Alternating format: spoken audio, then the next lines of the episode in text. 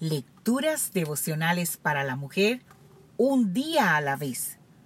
Cortesía del Departamento de Comunicaciones de la Iglesia Adventista de Gascue en la República Dominicana.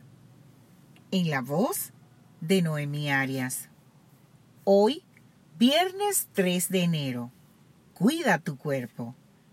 Leemos en el libro de Efesios el capítulo 5, versículo 29. Nadie odia su propio cuerpo, sino que lo alimenta y lo cuida como Cristo hace con la iglesia. Un predicador itinerante de los tiempos antiguos terminó de predicar una mañana y se dispuso a regresar a su tierra.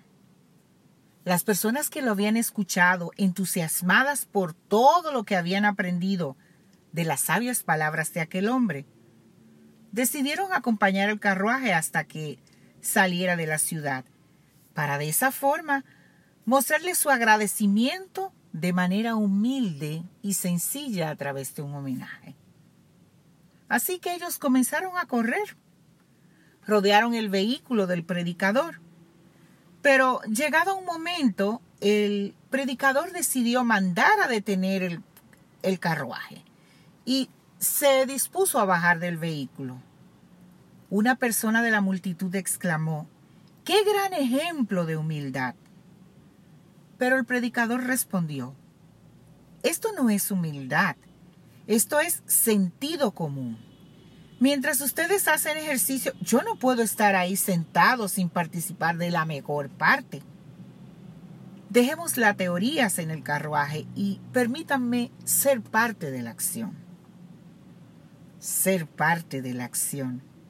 Qué forma inteligente de exponerlo, porque la inacción, o sea, la falta de ejercicio físico y de actividad, tiene consecuencias nefastas para la salud, como la pérdida de facultades y masa muscular, así como también el riesgo de enfermedades cardiovasculares o el envejecimiento prematuro.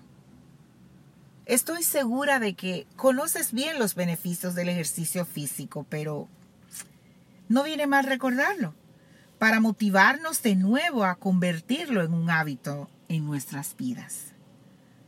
El ejercicio físico libera endorfinas que mejoran nuestro estado de ánimo haciéndonos sentir felices. También fortalece la autoestima, reduce los niveles de colesterol y la presión arterial previene y ayuda a controlar la diabetes, mejora la calidad del sueño y aumenta las energías durante el día. Dice Primera de Timoteo que en el capítulo 4, versículo 8, que aunque el ejercicio físico sirve para algo, la piedad es útil para todo, porque tiene promesas de vidas para el presente y para el futuro. Ahí tienes una combinación perfecta de mente sana en cuerpo sano. Ejercitar el cuerpo para asegurarnos de que nos permita ir y venir cumpliendo el propósito para el cual Dios nos ha llamado y ejercitar sobre todo lo más importante, la piedad, la bondad, la compasión, la misericordia, para con esto fortalecer lo espiritual, fortalecer nuestra fe, nuestra relación personal con Dios. No dejes de prestar atención a estas dos clases de ejercicios cada día en tu vida. Que Dios hoy te bendiga, mujer.